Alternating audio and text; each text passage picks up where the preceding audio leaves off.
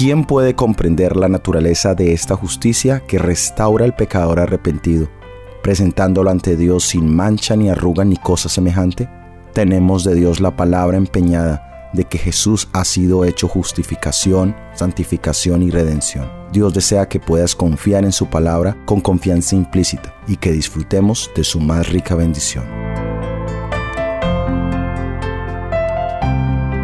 Bienvenidos a nuestro análisis bíblico producido por el Ministerio 147. Soy Óscar Oviedo.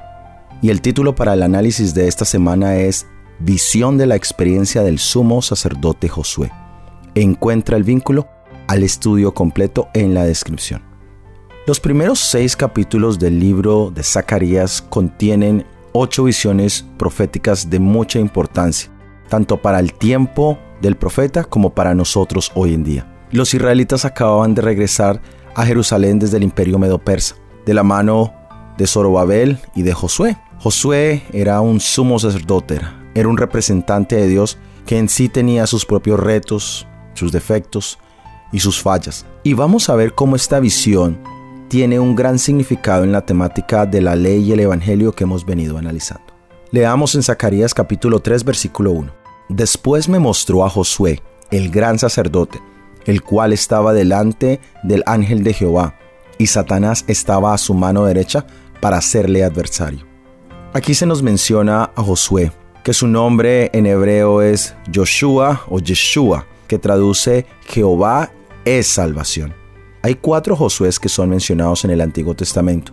El primero es el hijo de Num, de la tribu de Efraín, que fue el sucesor de Moisés y el líder que guió al pueblo de Israel en su conquista en la tierra de Canaán. También tenemos a Josué, residente de Bet Semes, en el primer libro de Samuel, capítulo 6, versículo 14, donde se nos dice que el arca de Dios estuvo después de que los filisteos la regresaron y está el Josué hijo de Josadac, sumo sacerdote, que es parte de los que regresaron de la cautividad, que es el que se menciona en este pasaje. También existe otro Josué que fue gobernador de Jerusalén bajo el gobierno del rey Josías, quien le dio su nombre a una de las puertas de la ciudad de Jerusalén. Esto lo encontramos en el segundo libro de Reyes capítulo 23 versículo 8. Es interesante porque este nombre en hebreo se parece mucho al nombre de Jesús, Yeshua, cuyo significado es Salvador y que también es nuestro sumo sacerdote en el santuario celestial. Es decir, que Josué es una gran ilustración de nuestro Salvador Jesucristo. Aquí encontramos a este sumo sacerdote que está enfrente del ángel de Jehová. Esta expresión, el ángel de Jehová, aparece muchas veces en la Biblia. En especial aparece en Éxodo capítulo 23, versículo 20. Y es una representación muy bella de nuestro Salvador Jesucristo. Es interesante ver cómo se le presenta en esta visión a Zacarías al sumo sacerdote Josué, que ambos se conocían en la vida real. Pero Zacarías, por supuesto, lo había visto siempre con su vestido de sumo sacerdote, pero en la visión lo va a ver como Dios lo veía. Hay una gran diferencia entre cómo nosotros nos vemos o cómo nos presentamos entre nosotros mismos, donde solo vemos lo externo, y la forma en que Dios realmente nos ve, donde ve lo más profundo de nuestro corazón, donde ve nuestras intenciones, donde ve nuestra conciencia. El pasaje bíblico también nos dice que allí estaba Satanás, aquí estaba entonces el acusador, y dice que estaba a su mano derecha como un fiscal, dispuesto a levantar cargos contra el acusado. El libro de Apocalipsis capítulo 12 versículo 10 nos dice, y oí una gran voz en el cielo que decía, ahora ha venido la salvación y la virtud y el reino de nuestro Dios y el poder de su Cristo, porque el acusador de nuestros hermanos ha sido arrojado, el cual los acusaba delante de nuestro Dios día y noche. Hay dos formas de tratar con los defectos, errores y pecados de los demás. Uno es seguir los pasos de Mateo capítulo 18 y dos es convertirnos en sus acusadores de día y de noche. Estamos rodeados de personas que tienen errores, que cometen faltas. Y en el Antiguo Testamento también encontramos una lista larga de personas que cometieron muchos errores. Pero este es un sumo sacerdote. Y la pregunta podría ser, ¿no eran los sumos sacerdotes diferentes? Leamos lo que la Biblia nos dice en Hebreos capítulo 7 versículo 28. porque la ley constituye sumos sacerdotes a débiles hombres. Pero la palabra del juramento, posterior a la ley, al Hijo, hecho perfecto para siempre. Los sumos sacerdotes eran humanos, débiles hombres que tenían que llevar con dos tipos de cargas. Una, la carga del pueblo, que era la función como representante del pueblo de Dios, tenían que llevar también su propia carga de corrupción humana. Y en el tiempo en que Zacarías estaba podemos encontrar que habían ciertos retos en el sacerdocio. Leámoslo en el libro de Nehemías capítulo 13 versículos 27 al 29. Y obedeceremos a vosotros para cometer todo este mal tan grande de prevaricar contra nuestro Dios tomando mujeres extranjeras. Y uno de los hijos de Joaida, hijo del sumo sacerdote Eliasib, era yerno de Zambalat, Oronita, por tanto lo ahuyenté de mí. Acuérdate de ellos, Dios mío, contra los que contaminan el sacerdocio y el pacto del sacerdocio y de los levitas. En este contexto, cuando estaba restableciéndose los cultos, cuando se estaba llevando a cabo una reforma en el pueblo de Dios, también empezaron a surgir problemas en el ministerio. El hecho de que muchos levitas y sacerdotes habían contraído matrimonio con personas no religiosas era un problema muy grande. Y de esto podemos ver que nosotros mismos, muchas veces debido a nuestros errores, a nuestros pecados, le damos la oportunidad a Satanás de que nos acuse, de que nos reproche de nuestros pecados pasados y mucho más a las personas de responsabilidad en la iglesia. Cada vez que tú quieras hacer algo en favor de la causa de Dios, Satanás siempre buscará acusarte. Te recordará tus errores, tus debilidades, pero siempre recuerda algo. Todo santo tiene un pasado y todo pecador tiene un glorioso futuro. Todos los que buscamos servir a Dios, ya sea de manera laica o de manera oficial, somos humanos. El problema es que a veces olvidamos esto y pensamos que todo santo, que todo servidor es perfecto. Y llegamos a adular, llegamos a exaltar al hombre, llegamos a poner nuestra confianza en el brazo de carne. Pero nuestro pasado siempre será nuestro pasado, siempre y cuando hayamos confesado nuestra culpa, nos hayamos arrepentido y en humildad hayamos confiado que solo los méritos de nuestro Salvador Jesucristo nos limpian de toda maldad. Hoy tenemos esa figura sacerdotal en el cielo, donde Jesús ministra en el santuario celestial. Hoy es el momento de buscarle y entregarle toda nuestra carga a Él. Zacarías capítulo 3 versículo 2 nos dice, Y dijo Jehová a Satán, Jehová te reprenda, oh Satán, Jehová que ha escogido a Jerusalén te reprenda. ¿No es este un tizón arrebatado del incendio? Aquí se presenta la resistencia de parte de nuestro Dios. Aquí está el poder de la gracia redentora cuando se pone en práctica para resistir al acusador. No se hace en el poder humano, sino en el poder del Todopoderoso, del Creador de cielos y tierra, en el nombre de nuestro Salvador Jesucristo. No hay nada que dialogar con Satanás. Aquí vemos que la orden es que en el nombre de Jesús y en sus méritos sea reprendido. Muchas veces nosotros pensamos que podemos entrar en una argumentación con el enemigo. A veces hablamos con sus representantes como si pudiéramos convencerlos de nuestra inocencia o de su mal proceder. La victoria de esta reprensión es que nuestro Dios ha escogido a Jerusalén. Él llamó a su pueblo y Él te ha llamado hoy a ti también. Ese llamado es un llamado para un gran cometido, pero por eso ha sido sacado del incendio. Un tizón o un carbón que está quemado, que está ahumado, es evidente que ha estado en el fuego. El pueblo de Dios acababa de salir de la cautividad babilónica y todavía tenían en sus propias vidas pruebas de esto.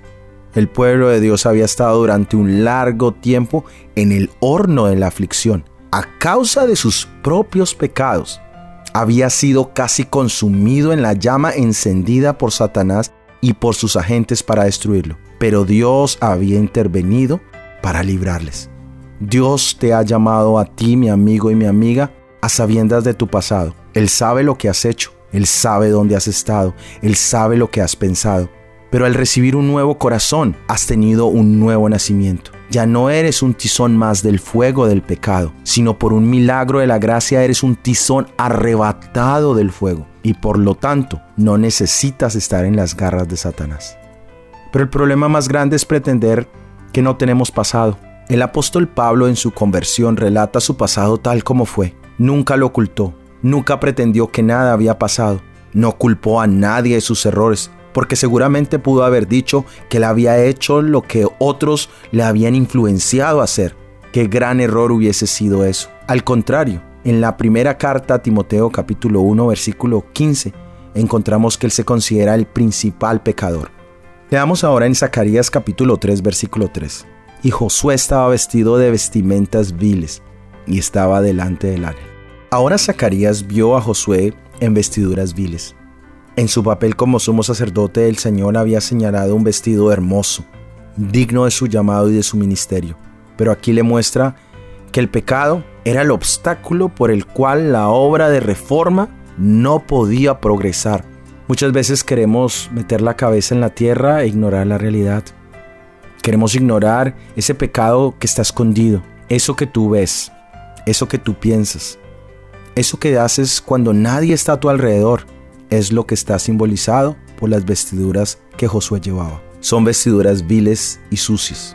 En el libro de Esdras capítulo 10 versículo 18 leemos, de los hijos de los sacerdotes que habían tomado mujeres extranjeras, y fueron hallados estos, de los hijos de Jesúa, hijo de Josadac, y de sus hermanos Maasías, Eliezer, Harit y Gedalías.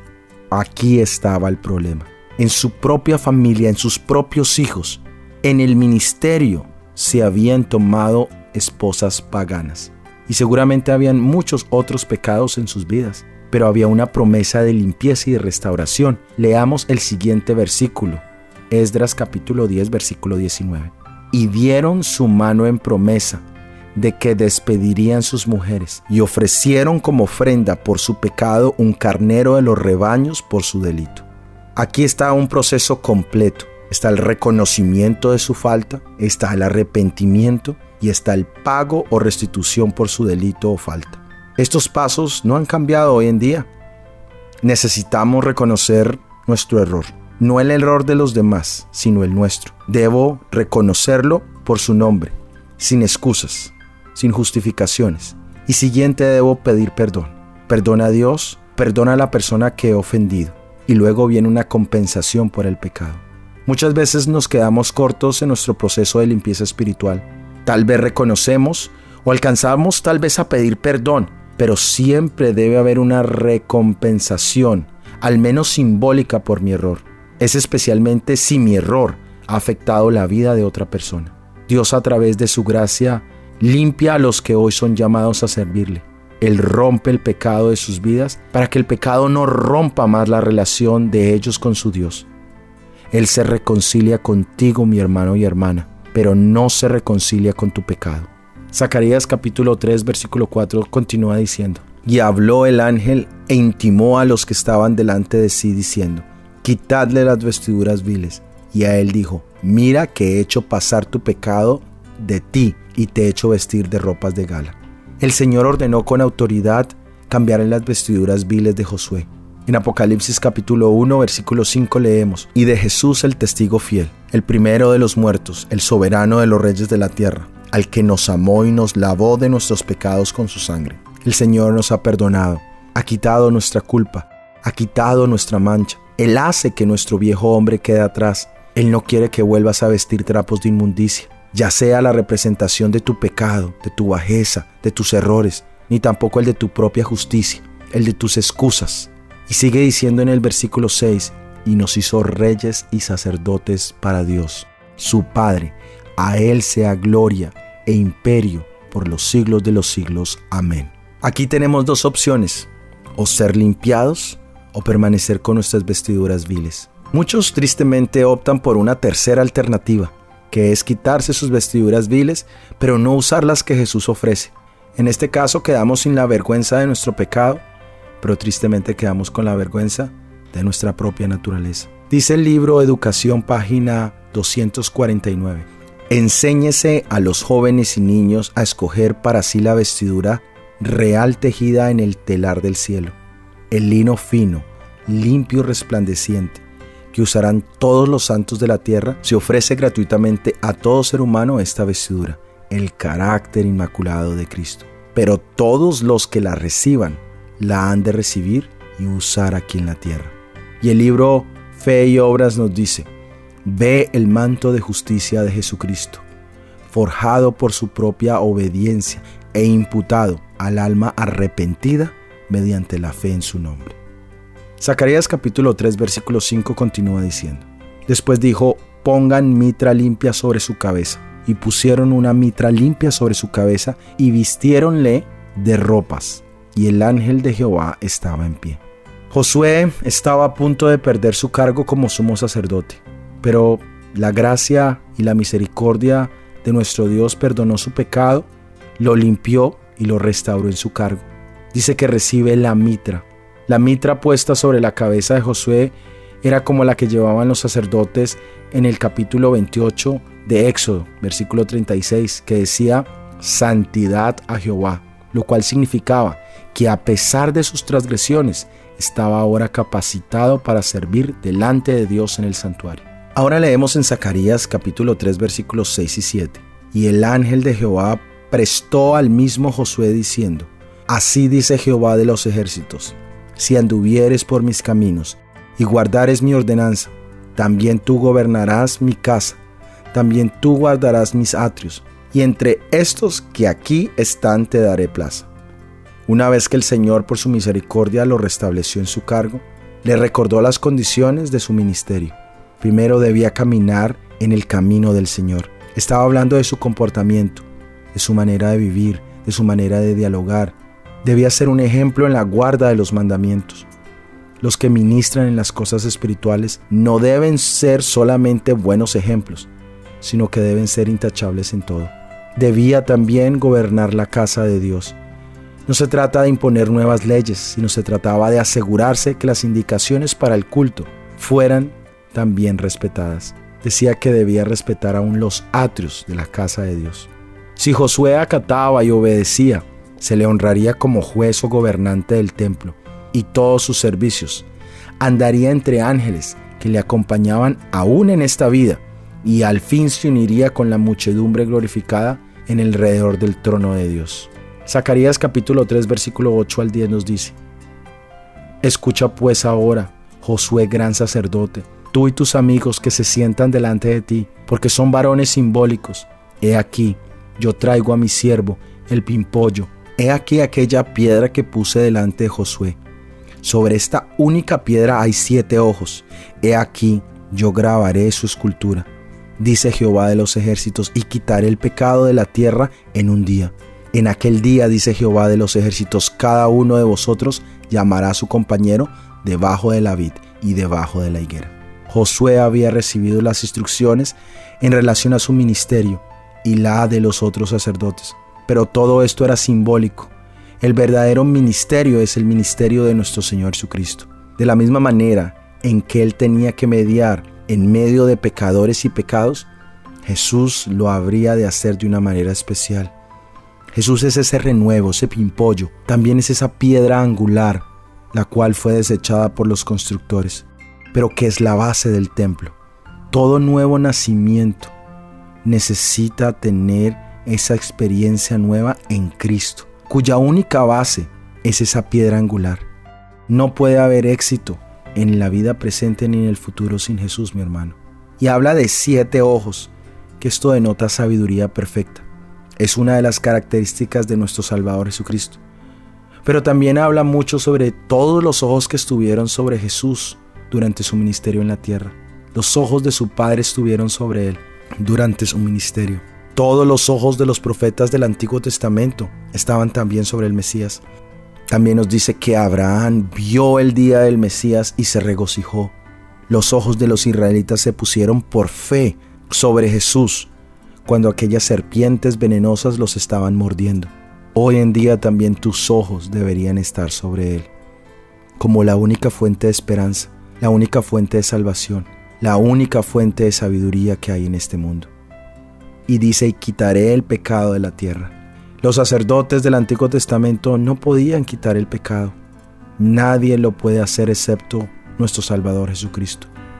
¿Cuántos hay aún que todavía cargamos pecados del pasado, pecados que nos quitan la paz, que nos incapacitan para servir a Dios.